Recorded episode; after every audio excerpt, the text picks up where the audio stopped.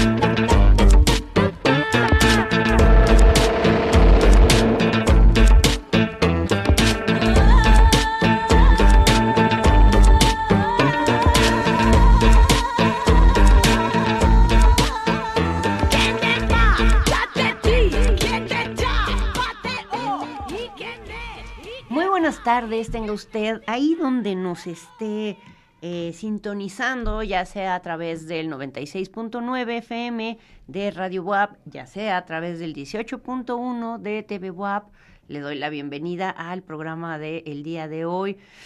Amistades, qué rápido se va el año, los días, la vida, por eso hay que cuidarla, cultivarla y darle mucho cariño, porque ya es el último viernes de este primer mes del 2023. Entonces, bueno, mm, si va por ahí en el tráfico, no se agüite, hoy no hace tantísimo calor, pero el tráfico siempre es el tráfico, entonces tenga prudencia, pero sobre todo no ande tocando el claxon, eh, no va a hacer que las cosas sean mejores y tenga mucha paciencia, tome mucha agüita, acuérdese. Y bueno, el día de hoy quiero eh, presentarle un proyecto que me parece muy interesante porque siempre pensamos los proyectos culturales en términos de gente que está, por ejemplo, elaborando proyectos con otros integrantes o en colectivo, con otros personajes que eh, tiene que ver como más en una amistad o en otro tipo de relaciones, pero hoy vamos a hablar de un proyecto que además eh, que incluye eh, aspectos gastronómicos, replanteamientos incluso sobre nuestra forma de comer y de consumir qué alimentos, pues también incluye el arte y la cultura. Vamos a empezar directamente. Casa Olinka, que es la invitación el día de hoy a conocer a Casa Olinka, nace del náhuatl y significa en donde se genera el movimiento. Casa Olinka es un espacio cultural independiente dedicado a la promoción de alternativas para la vida diaria bajo tres ejes vertebrales, el arte, la ciencia y la ecología. Surgimos en mil, no, no, en 1900 no, en 2014, ya traigo alguna cosa ahí con el 1999, en 2014, y con un propósito de descentralizar la cultura, albergándonos en la colonia San Manuel, que la queremos mucho, Colonia San Manuel, cuánta gente no crecimos ahí, adoptando y adaptando una casa en abandono para hacer un centro de cultura donde pudieran converger diferentes tipos de pensamientos en beneficio de la sociedad. Actualmente estamos enfocados a la promoción y generación de público en el área de ecología con huertos urbanos y alimentación saludable, así como en arte y diseño. Y sin más, quiero darle la bienvenida a Alfredo Aparicio. Ay, cuánta cosa, eh, como diríamos, seria. Quiero darle la bienvenida a Alfredo Aparicio, quien nos va a estar relatando el día de hoy todo al respecto de la Casa Olinka, cómo, eh, cómo se va generando esta, este enredo y esa sería nuestra primera cuestión. Bienvenido.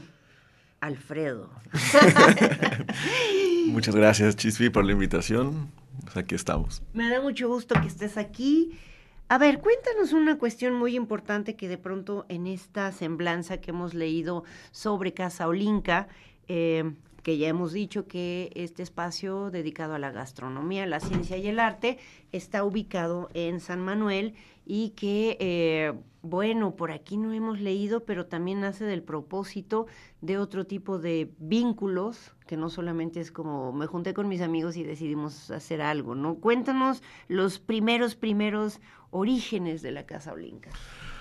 Bueno, pues uno de los primeros orígenes es junto con mi madre, que es Señora, le mando muchos saludos, me dejó plantadísima, donde acá estoy en la cámara 2, si es que nos está viendo, yo aquí le tenía su, su lugar especial y nos dejó plantadísimos, pero bueno, cuéntanos. Sí, justamente con ella, que tenía una gran intención de empezar a cultivar el alimento en casa, y bueno, se lo empezó a hacer a partir de su jubilación y ella fue quien me introdujo. ¿no? Yo realmente al estudiar urbanismo, era como la onda de la ciudad, todo ello, estaba muy alejado de la naturaleza, pero fue ahí en ese momento clave que pues en la casa, en el jardín empezamos a cultivar y pues fue muy lindo, ¿no? Fue muy lindo poder ver cómo crecía tu planta y después que voy a cortar esto para la comida. Y esa dinámica fue muy muy bella porque realmente pues estabas enfocado a, ti, ¿no? Y, era, y esa parte de la alimentación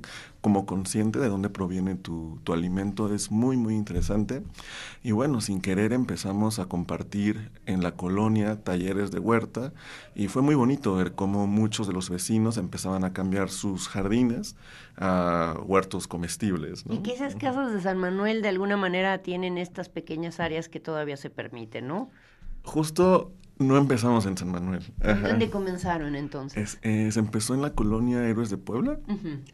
y, justamente era eso, era pues una casa donde vivíamos y dijimos, necesitamos, ¿no? Empezar a, a abrirlo al público. Pensamos transformar la casa pero al, final de cuentas decidimos buscar un espacio. Yo siempre veía una casa cuando pasaba en San Manuel y dije, ah, esa casa está bien interesante, está bien chida. ¿Y alguna cosa especial porque fuera San Manuel? ¿Alguna, algo que te brincó y dijiste, San Manuel es un, un lugar geográfico de la ciudad donde podría existir un centro cultural? Sí, bueno, como lo mencionábamos en la semblanza, Ah, me interesaba descentralizar también una parte de la cultura y readaptar un espacio olvidado, ¿no? ¿Qué pasaba con estos, con estos inmuebles que están olvidados, ¿no? Y creímos que, bueno, no es bueno, no es tan céntrico, pero creo que hay una gran afluencia de, público, de gente, el hecho de que tengamos la universidad, ¿no? la UAP a un costado, pero también tenemos otros institutos, otros colegios alrededor. lo hacía pues una colonia pues bastante interesante y sobre todo porque el proyecto empezó en una colonia periférica, queríamos mantener eso de que sí se podía, sí se podía hacer un proyecto, no solo pues en el centro. Me gusta un montón esto de pensar cómo una cosa, cómo una cosa brota con la otra, ¿no? la cuestión de, la alimentación consciente, que en realidad muchas veces no tenemos mucha claridad de eh, qué estamos comiendo, pero especialmente hay quienes incluso a veces es un poco complicado tener una noción de en qué momento te sientas a comer qué, ¿no? A veces es muy fácil comprar cualquier cosa y comerla y ya, ¿no? Todo el ritual de la comida eh, es una cosa que a mí a veces me atormenta porque se ha desquebrajado mucho debido a los ritmos, al aceleramiento del tiempo, a las distancias y a veces pareciera que según en qué casos, cada vez es más complicado esta cuestión de llegar a una mesa y sentarte decentemente a comer en una hora, digamos, ¿no? Y ya no, no hablemos de con qué compañía, ¿no? O sea, en familia a veces puede llegar a ser solo los fines de semana, ¿no? Porque cada quien tiene que estar haciendo sus actividades. ¿Tu mamá de dónde toma esta idea?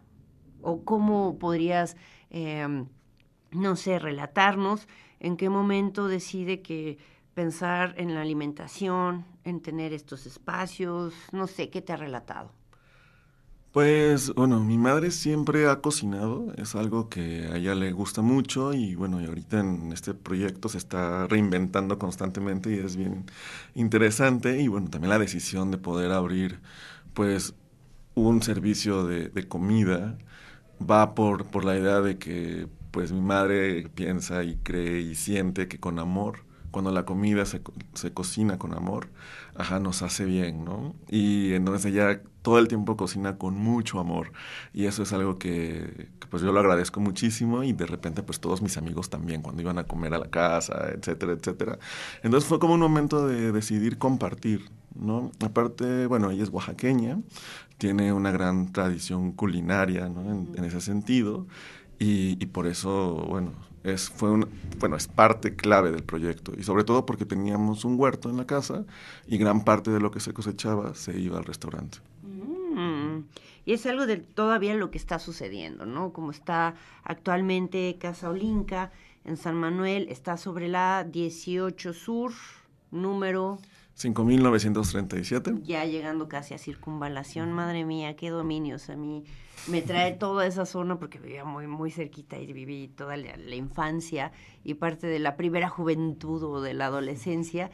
Y hay una cuestión muy particular sobre la colonia San Manuel que deberíamos hacerle un día un tributo porque de ahí ha salido mucha gente que o tuvo bandas, eh, eh, como era una, era una colonia súper familiar de algún momento histórico de la ciudad de Puebla y en los ochentas, bueno, el boom entre niños y niñas y todavía podíamos hacer esa cosa de salir a jugar con los niños.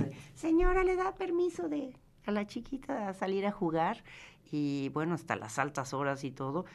Hemos cambiado, ha cambiado mucho la ciudad y ahora, ahora se ha vuelto este espacio totalmente vinculado en relación a, pues sí, a la, a la universidad y al crecimiento que también ha tenido la universidad. Hay una cuestión que ustedes vayan notando entre esta relación, por ejemplo, entre comida, ¿no? Que a veces también ser estudiante puede llegar a ser un poquito triste que si no estás en tu ciudad, a veces eh, las comidas pueden ser un todo un reto, ¿no?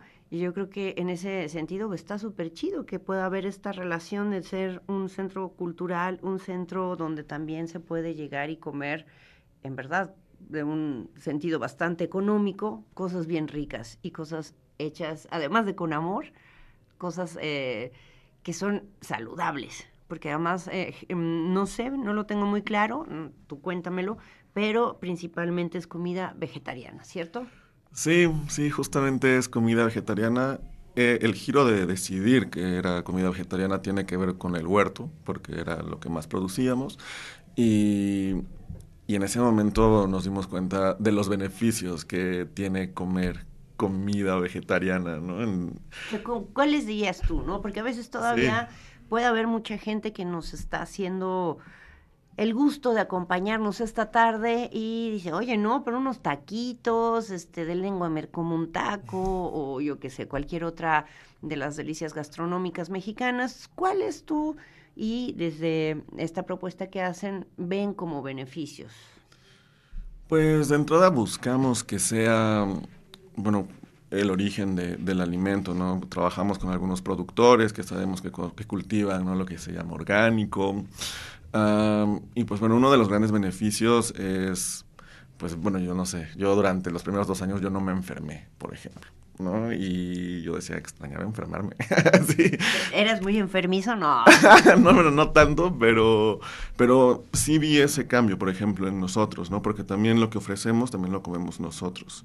Entonces también ahí hay una responsabilidad, ¿no? En ese sentido de poder ofrecer cosas que nutran, cosas que te beneficien y también, pues yo creo que es eso, o sea, quitar también un poco el estigma de lo que es la comida vegetariana, ¿no? La comida vegetariana tiene muchísimas variantes, es bastante rica y, bueno, es una gran opción. Y la cocina mexicana tiene, contempla siempre, yo el otro día, ya que estábamos, no voy a balconear aquí al señor, pero eh, esta disputa de, de quién era vegetariano y quién comía más verduras que quién, eh, al darme cuenta de cocinar ciertos platillos, por ejemplo, de la región, de la región de Puebla, llevan muchas verduras, los ejotes se quieren muchísimo, eh, yo qué sé, el chayote, etcétera, etcétera. Como que siempre están presentes también dentro de nuestra gastronomía mexicana y yo creo que a veces sí es un estigma muy, muy duro. Yo le invitaría a que más allá de las etiquetas, también intente encontrar ese gusto sobre las verduras y sobre toda la alimentación que tienen las hortalizas y que tienen las leguminosas y los frijolitos. Ay, ya tengo hambre. y entonces hay todo un propósito también, no solamente de lo que ustedes cultivan, sino de con quién y con quiénes este, se asocian para obtener eh, digamos, eh, los recursos o los alimentos que van a estar presentados aquí, ¿no? En, en esta comida corrida, que es muy rica. Sí, se las recomiendo mucho. Sí, sí, justamente, pues, eh, como en la primera fase del proyecto, antes de la pandemia, sí teníamos una vinculación, ¿no? Como mucho más fuerte con el Lista Popo, con los productores, porque, bueno, gran parte de la comida de la ciudad proviene de allá y es súper interesante porque, por ejemplo, ahí casi todo es regado con pozos. Entonces desde ahí sabemos que la, la, comida es pues regada de una manera mucho más saludable. ¿no?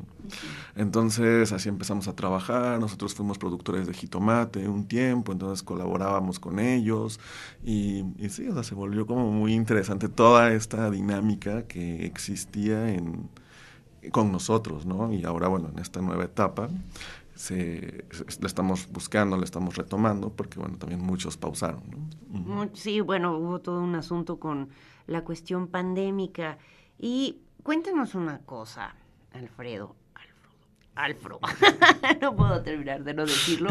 Eh, Tu mamá también eh, no nos dijiste muy claramente, ya ves, señora, por eso yo quería que estuviera aquí. Cuéntanos cómo se llama tu mamá y cuéntanos de qué se jubiló. sí. Creo que también nos, nos orienta cómo, creo que tu mamá tiene mucho que ver en este proyecto y es algo que me gusta mucho y que, que, que generalmente pues los proyectos culturales no se generan tanto a veces, ¿no? Como en esta dinámica entre familias, ¿no? A ver, pero cuéntanos. Sí, bueno, mi madre trabajó mucho tiempo en la parte docente, fue maestra de bachillerato y, y sí, principalmente eso, ¿no? Y, y, al final, cuando ya termina su jubilación, pues le nace el gusto de algo que no había hecho, que era cultivar su alimento. Pero ella que eh, eh, tenía, tiene estudios en... Ella es maestra en física. Sí, ella es maestra en física y, entonces sí, como que todo también busca en la alimentación que tenga estas propiedades, ¿no? Que, que sea la base científica para la alimentación. Entonces siempre está investigando, también estudia biología y es ahí donde empieza ella a crear los platillos, ¿no? Con la leguminosa, con el cereal, cómo va todo. O sea, realmente el, el diseño del platillo que, que, se sirve tiene que ver con ello, ¿no? Tiene que ver con, con mucha ciencia. Por eso uno de los ejes principales de la casa es la ciencia. Señora, y usted, y no me has dicho su nombre. Se llama Luz María Juárez. Luz María. Muy mal que no veniste. Yo quería tenerte aquí chismorreando con todo. Y bueno, ahora mismo soy tu fan. Ya después de haber comido tu comida, soy tu fan. Ahora reafirmo más porque hay una cuestión muy interesante sobre eh, plantear, por ejemplo, la relación de la materia, de la comida y de generar estos cruces maravillosos, casi brujeriles, que son eh, mezclarlos para obtener diferentes, diferentes tipos de mm, sabores y texturas e incluso colores, porque también ahí, bueno, yo una vez me tomé un agua muy rica que tenía unos colores muy alucinantes y que era debido a los recursos propios de con lo que se había hecho el agua. ¿Qué te parece, Frodo, que... Ay, Frodo, no sé ni cómo decirle, que vamos a escuchar una canción que nos trajiste. De hecho, comenzamos con una otra canción que fue Adir Adirim con Balkan Beatbox y que eh, siempre nos hace bailar la música balcánica. Y ahora vamos a escuchar a Ray Feel, Ray Feel Your Weight Poolside Remix. Y que vamos a un corte y regresamos para empezar a, también a chismorrear sobre la importancia de la música y ya para centrarnos también sobre la importancia, por ejemplo, de cómo han ido desarrollando esta parte artística. Ya hablamos un poco sobre la parte gastronómica, la parte de la ecología y la parte de la comida, pero ahora vamos allá. ¿Te parece? Claro. Vamos ahí. No se vayan, ¿eh?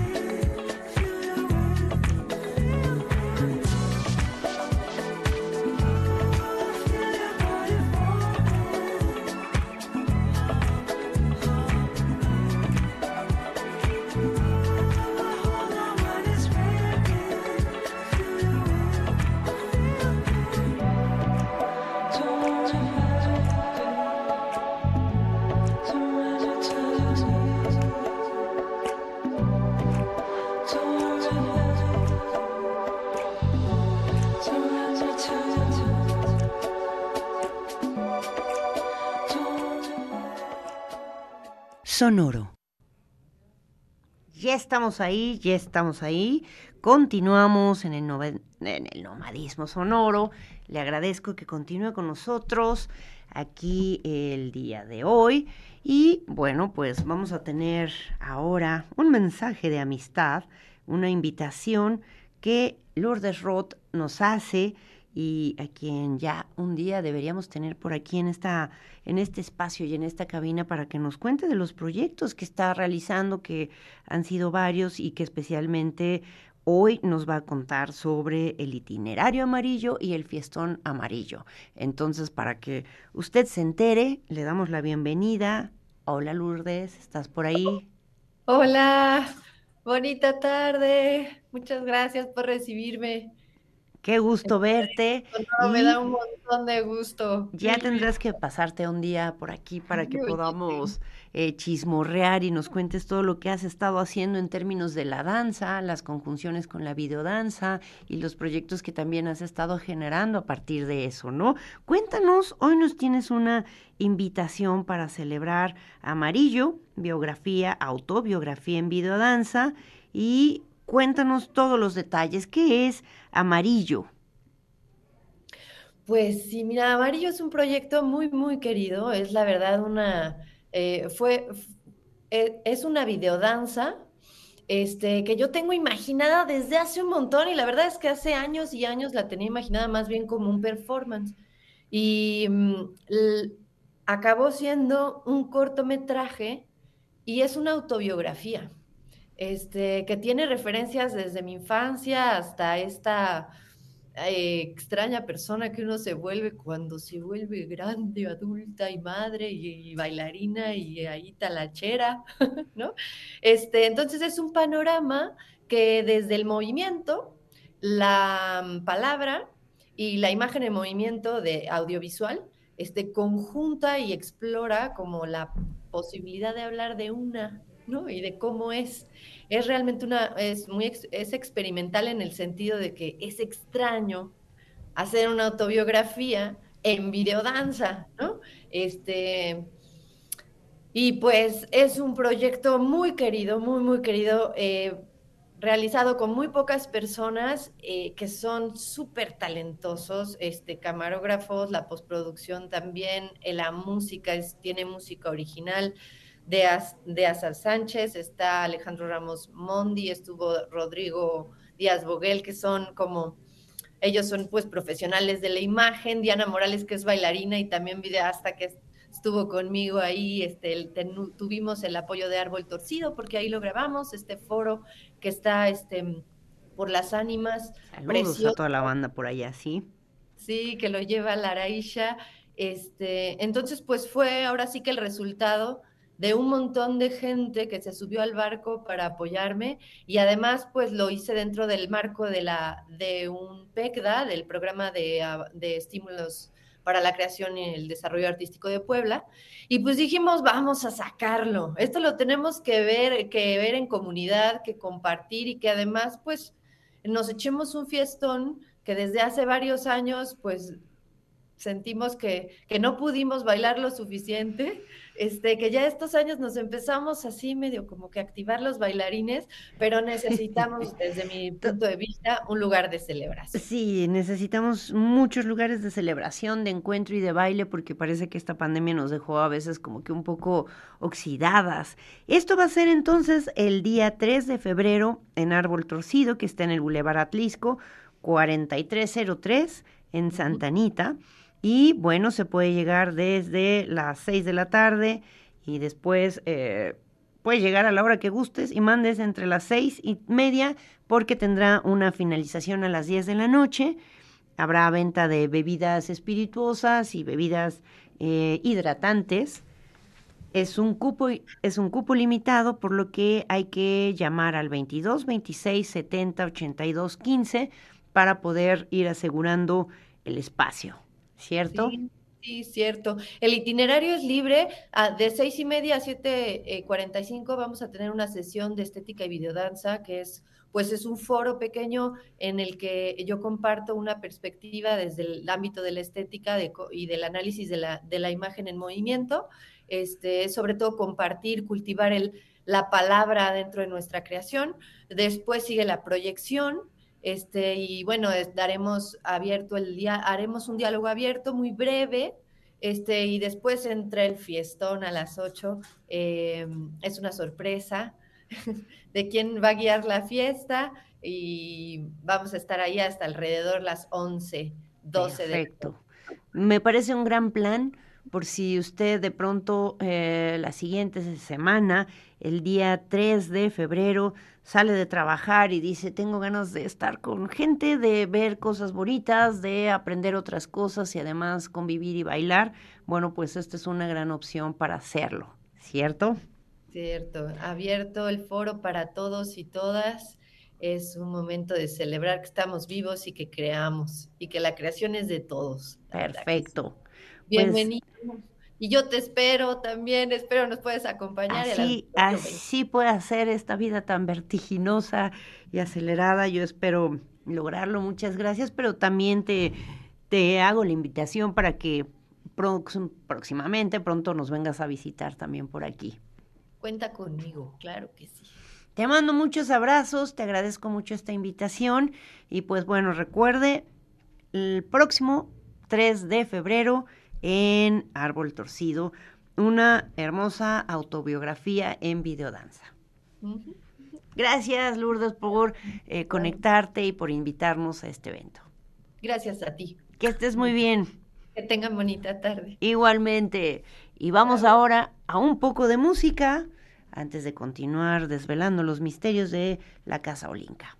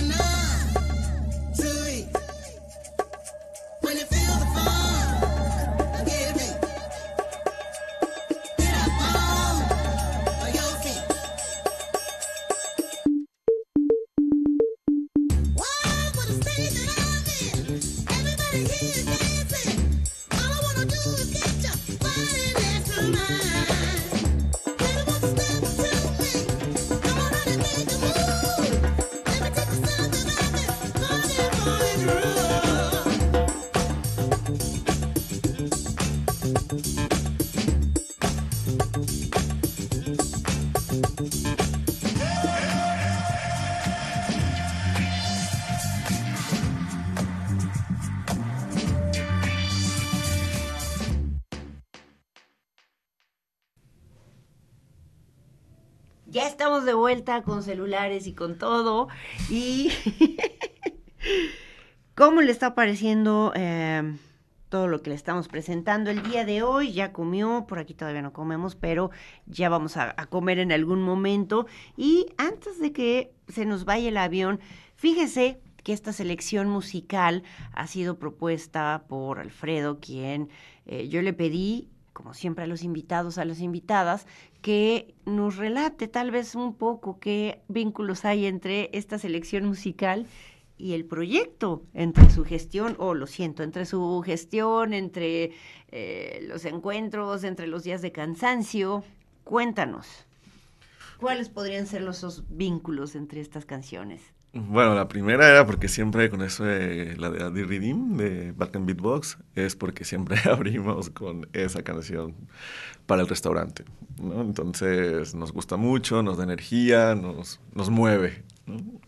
Sí, la que pasó antes fue la de, pues la danza, ¿no? La danza viene, parece que un año con mucha danza en la casa. Es lo que estábamos chismorreando antes de entrar. Eh, vamos a irlo elaborando para que no se nos vaya quedando sobre el tintero y seguimos sobre las canciones. Mucha danza. ¿Por qué hay tanta danza en la Casa Olinka? ¿Será que tiene que ver con esto que dijo Lula precisamente sobre que estamos eh, necesitamos conjuntarnos y mover el cuerpo, la cuerpa? ¿Por qué será?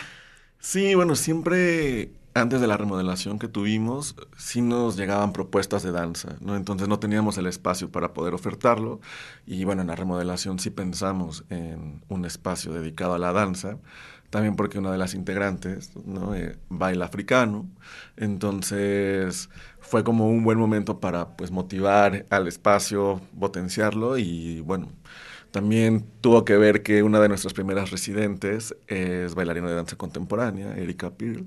Entonces, bueno, sin querer se ha ido ahí como la bolita de nieve avanzando y con ello pues muchísimas actividades, ¿no? Y que están confiando en el espacio, ¿no? También porque pues se hizo para eso, ¿no? Para... O sea que está llegando mucha banda también que ya sabe del espacio, que además es una casa, un espacio muy hermoso, ¿no? Donde en la parte de abajo tenemos eh, este espacio para comer, pero que también se habilita, por ejemplo, cuando eh, tienen diferentes encuentros de arte sonoro o artistas, ¿no? Que llegan, hace el año pasado estuvo por ahí un par de artistas italianos, también han estado por ahí eh, la pandilla del colectivo La Pecera, ha habido todo, como que hay una apertura a diferentes actividades. Y entonces también, aparte de estos talleres de... Eh, danza, ¿qué otras cosas han visto que supongo que la gente también de alrededor de la colonia se allega y qué otras cosas van proponiendo? Sí, pues bueno, buscan mucho la parte del cuerpo, del movimiento, ¿no? Tenemos, por ejemplo, clases de yoga, ¿no? También apenas tuvimos un taller de cocina, ¿no? Que en la cual fue muy interesante. También la vegetariano y sí, todo. Sí, sí, sí. Entonces, ten- también tenemos clases de tango, ¿no? Entonces hay como mucho movimiento, vaya, ¿no? Mucha danza. Te lo linka ya, se dijo, ¿no? sí, donde se genera el movimiento. Y sí, principalmente eso. Ahorita sí estamos queriendo trabajar más con la colonia. Ah, para febrero, mediados de febrero, tenemos un proyecto que queremos convocar, que aprovecho el espacio, para que pues empecemos a juntarnos y crear como pues un recetario, ¿no? ¿Qué pasa con la cocina moderna también, con la cocina contemporánea? O sea, ¿qué, qué está pasando, ¿no? ¿Cuáles son esos platillos que, que acompañan las mesas? Entonces, está- vamos a sacar una convocatoria para poder hacer un recetario de la colonia y ya después empezar a movernos a otras colonias, si se puede. Eso estaría muy bien. Yo que te podría decir como niña sanmanueleña que fui, bueno, pero eso tiene que ver tal vez con la con la cocina de mi madre, que sería el mole de olla o el chilpozonte, que yo ahora generalmente lo hago, pero como que en lugar de, no soy estrictamente vegetariana, pero me gustan mucho las verduras. Y entonces lo hago siempre, no con carne, sino con un montón de champiñones y hongos y ya asistiré a la convocatoria. Y queda bastante bueno, ¿no? Y aparte, para los días fríos, madre mía, saben porque ellos saben, sabe la gente de la Sierra Norte, sabe por qué sus platillos son como son, ¿no? Y entonces, ok, va a haber esta, esta parte entonces de la danza, los talleres, los talleres con la comida y la parte de, de exposiciones, de residencias. ¿Qué cosas va a haber? Ahora mismo hay una exposición fotográfica tuya, Sí, sí, bueno, se acabó de quitar. Sí, porque justamente... Fue muy express. Sí, fue muy express, pero justamente era una parte que yo tenía que sacar también, ¿no? De, como mi parte de fotógrafo, en ese sentido. Y bueno, se requería el espacio también porque hubo una serie de talleres, entonces se montó en la, en la sala pues de usos múltiples y bueno, sí, fue, fue, fue muy interesante la, la propuesta también con, la exposición que, que ahí arme. Y bueno, lo que viene, el 2 de febrero vamos a tener nuestra primera expoventa, porque también queremos fomentar el microcoleccionismo. Va a ser con una chica de Argentina que, va que vamos a tener de residente. Dayana Quintero se llama, y bueno, nos presenta fotografía contemporánea y va a ser una pequeña exposición de una semana y en esa semana va a ser una expoventa. Vamos a tener precios muy accesibles de su obra y, y, así continuamos, ¿no? Vamos a tener ya en marzo otras exposiciones y cada mes, cada mes vamos a tener una exposición. ¿Qué sería la línea, vamos a decirlo, curatorial o las cosas que a ustedes les interesa presentar en Casa Olinka en términos de arte contemporáneo o procesos artísticos? Como, ¿Cuál sería la línea, si es que tienen alguna? Sí, pues nos interesa el arte contemporáneo, creo que poderlo traducir y poder llevar a una mediación con el público también para que se logre entender mucho mejor es como uno de nuestros factores que queremos trabajar este año. Entonces sí, viene mucho arte contemporáneo, pero también estamos abiertos a todas las propuestas. ¿no? La casa quiere, bueno, queremos que tenga un giro también en la parte del diseño. Entonces estamos trabajando para exposiciones de bordado, ¿no? de textil, algunas de cerámica. Entonces, sí, las puertas están abiertas ¿no? para que manden sus propuestas y podamos trabajar en ello. Porque también nos interesa la parte de la profesionalización de, de los espacios expositivos. Eso creo que es algo muy importante que nos está eh, sucediendo ahora en la ciudad de Puebla. Es una demanda de las más importantes, ¿no? Como que ya necesitamos también replantearnos muchas formas de cómo se utilizan los espacios para mostrar, pero también qué otras eh, acciones detonamos a partir de eh, poder generar discursos a través de piezas artísticas, los diálogos con los artistas. Creo que hay muchas cosas que todavía podemos imaginar y que van a ser muy ricas y que van a ser muy nutritivas, como el menú. Ahí, mire, ahí tiene el menú que cuesta 75 pesos. Antes de que se vaya, ah, ahí lo tenemos de una y media a cinco de la tarde, ¿cierto? Sí. Entonces, o sea, que si anda por ahí por San Manuel y trae la tripa un poco vacía, vaya usted a Casa Olinka, porque mire, hay una entrada, un segundo tiempo, un tercer tiempo y la agüita, por ejemplo, en este caso es de maracuyá. Sí. Ay, qué horror. Vas a ver, Luz María, cómo no veniste, ¿no? Y precisamente en redes puede encontrar a la Casa Olinka como eh, tal. Me quedé pensando, lo dije al revés. Va a encontrar eh, en redes sociales como Facebook o Instagram, arroba Casa Olinka, que también por supuesto ya tiene en el nomadismo en la página de Facebook y de Instagram y también de eh, Twitter. Casa Olinka. Para que vaya, vea, siga eh, estas páginas y ahí se va a enterar un poco más puntual de todas las actividades que van elaborando, de la convocatoria, ¿no? De este recetario y también de los menús, que si anda por ahí, la verdad es que muy económico, muy rico y muy saludable. Exactamente. ¿No?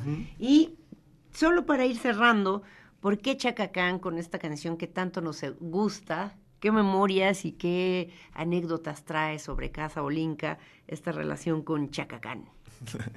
bueno, nos gusta mucho la música afro, todo lo que tiene que ver con ello, bueno, también porque pues mi cuñado es africano. sí, y entonces también vamos a tener muchas actividades con él. ¿Él está de alguna manera vinculado con la danza o con la música? Sí, sí, sí, sí. Él es corista, pero no de canto, sino de instrumento musical, la Ah, cora. ok. Sí, él es parte del ballet africano, entonces ahorita está por México y bueno, ahorita está en una gira con algunos conciertos por, por el país y pronto lo vamos a tener en la casa. Y estará por ahí dando algún taller seguramente. Sí, de música, de danza y, y su concierto también. ¿Mm? Sí, ya, ya estaremos ahí promocionándolo. Pues aquí ya sabes que tienen las puertas abiertas y podemos hacer las replicaciones adecuadas a través de las páginas que ya sabe usted que aquí en el nomadismo sonoro siempre nos gusta abrir a, a las experiencias que suceden y que nutren esta ciudad y que me parece muy importante también darles difusión y espacio para que eh, podamos, sí, darle más fortaleza a esta ciudad, ¿no?